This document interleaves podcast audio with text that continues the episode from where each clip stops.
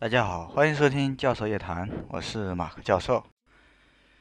今天本来也没什么准备，就是临时起意，嗯，想做这期节目，所以可能逻辑思维各方面都比较的混乱。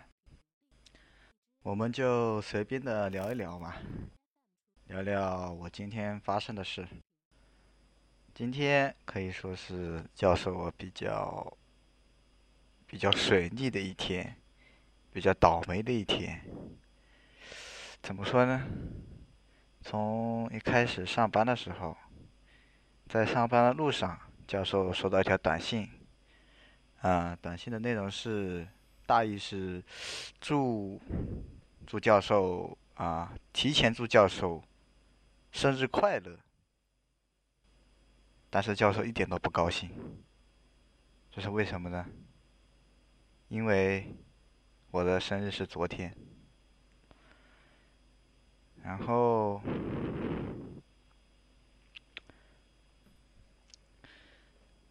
然后我们按原计划跟谁，然后按照原计划和领导一起去出差。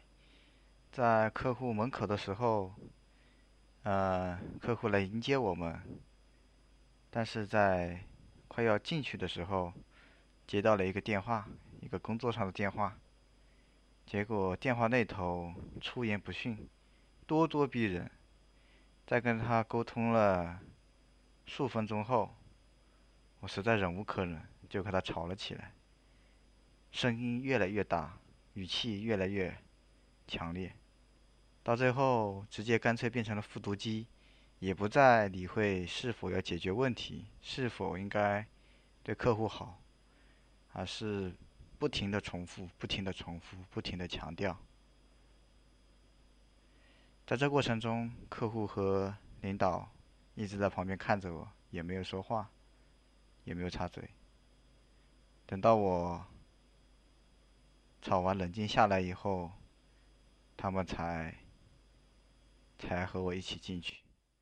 我想那一刻，领导感觉是丢尽了脸吧。这是差不多第二件事吧。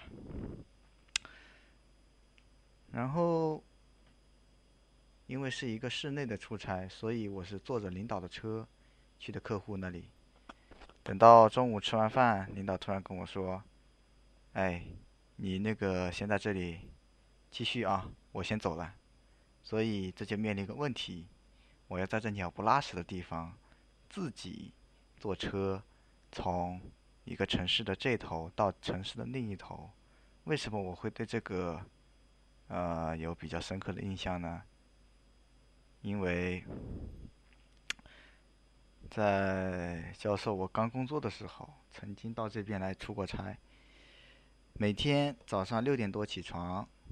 大概在十点钟左右的时候才能到客户那里，这中间的这么长时间，不是在摇摇欲坠的在摇摇，这中间这么长的时间，不是在摇摇晃晃的公交车上打盹，就是在地铁里睡觉，可以从起点站坐到终点站，所以。我是有心理阴影的，啊，既然既然既然这样，那也没有办法，毕竟他是领导嘛。于是我就又继续奋斗了一个下午，一直到下班。我看看时间差不多了，就想赶紧溜了。所以就赶紧打了个车，准备去地铁站。结果快到地铁站的时候，那个司机师傅说：“哎，你是想坐地铁是吧？那你为什么要跑这么远的地铁站来呢？你刚刚上车的地方附近就有个地铁站啊。”然后他就拿出了地图跟我说：“你看，你坐这么远的路。”因为我打车大概打了二十多块钱，你坐这么远的路到这里来坐地铁，你看看你那旁边一一公里就有一个地铁站，也就是走两步就到了。怎么说呢？顺带着师傅还临了，师傅还说：“你看我这么好心的跟你说，给个五星好评不过分吧？”于是，我默默的下车，给他打了个五星的好评。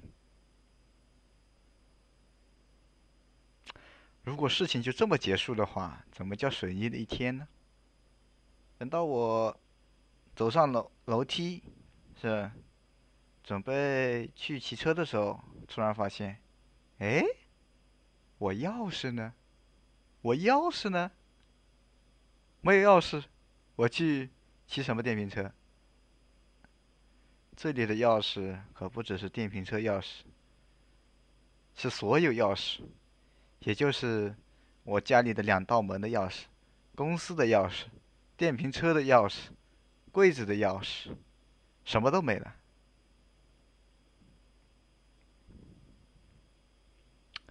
仔细一想，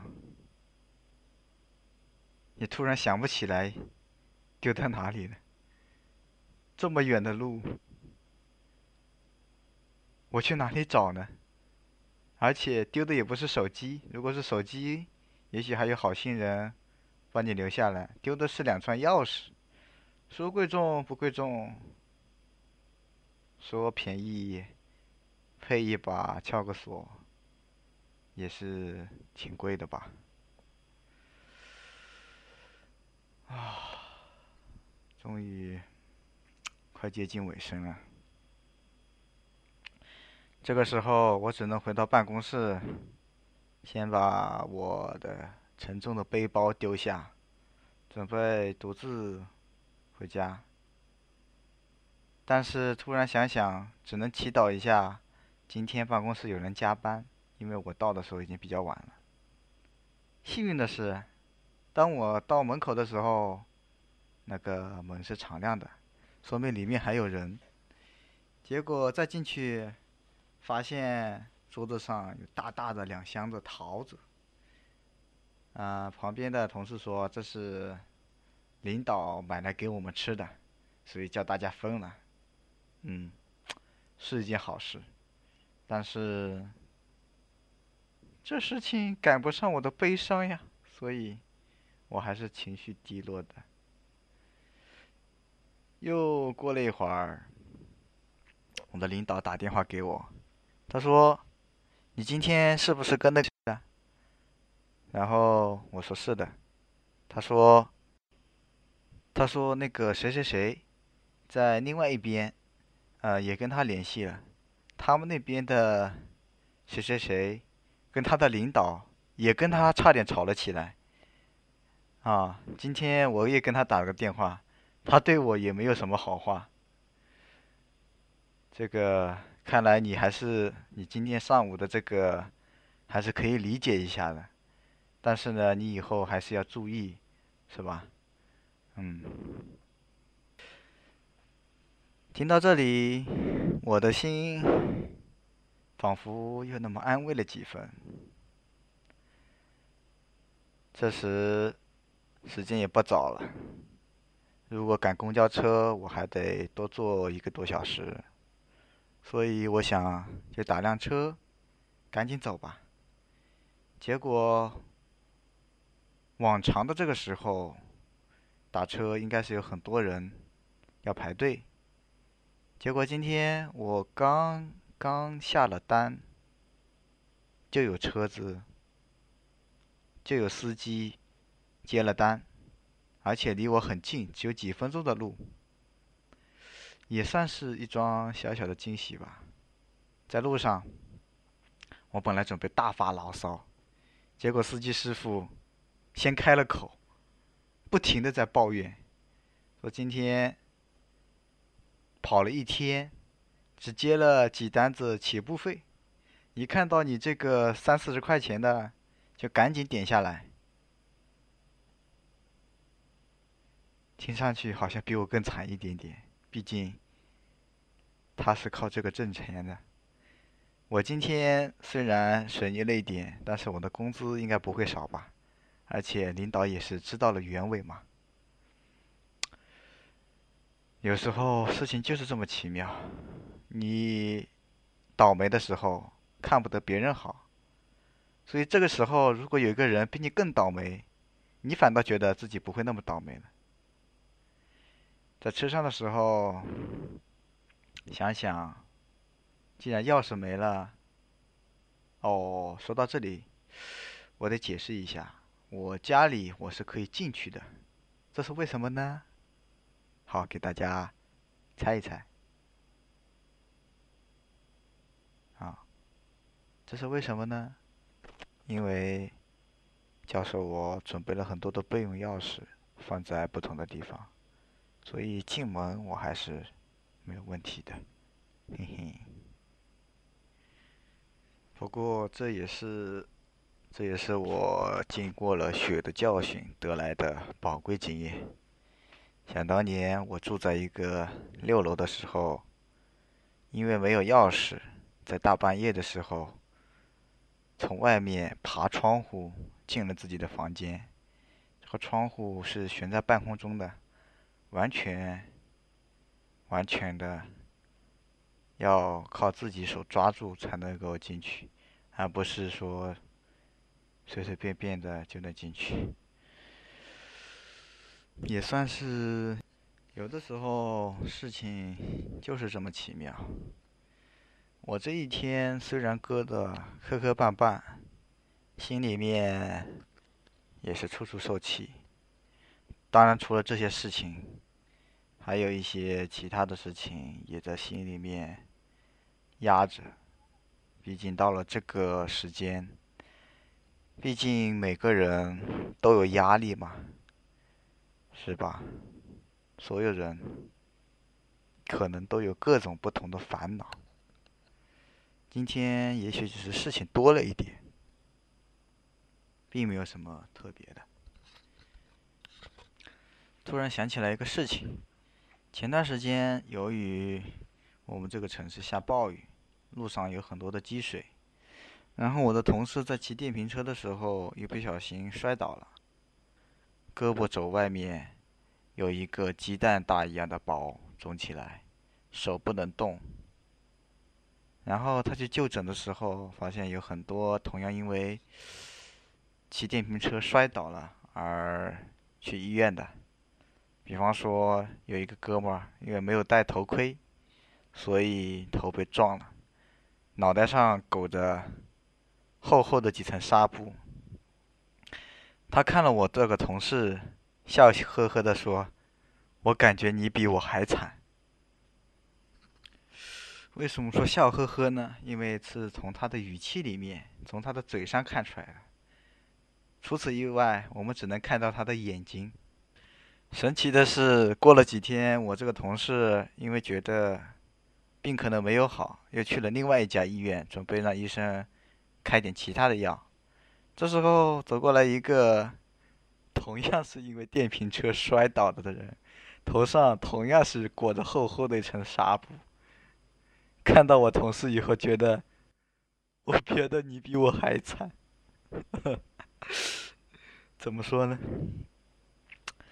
有时候吧，有时候人总是要给自己找点乐子，是吧？但是有时候你发现实在找不到乐子，那你就看看身边的人，看看有没有比自己更惨的。当然，我们不是说要提倡，呃，幸灾乐祸，一定要冷眼旁观。该出手时，如果遇到有人困难，还是应该救助他。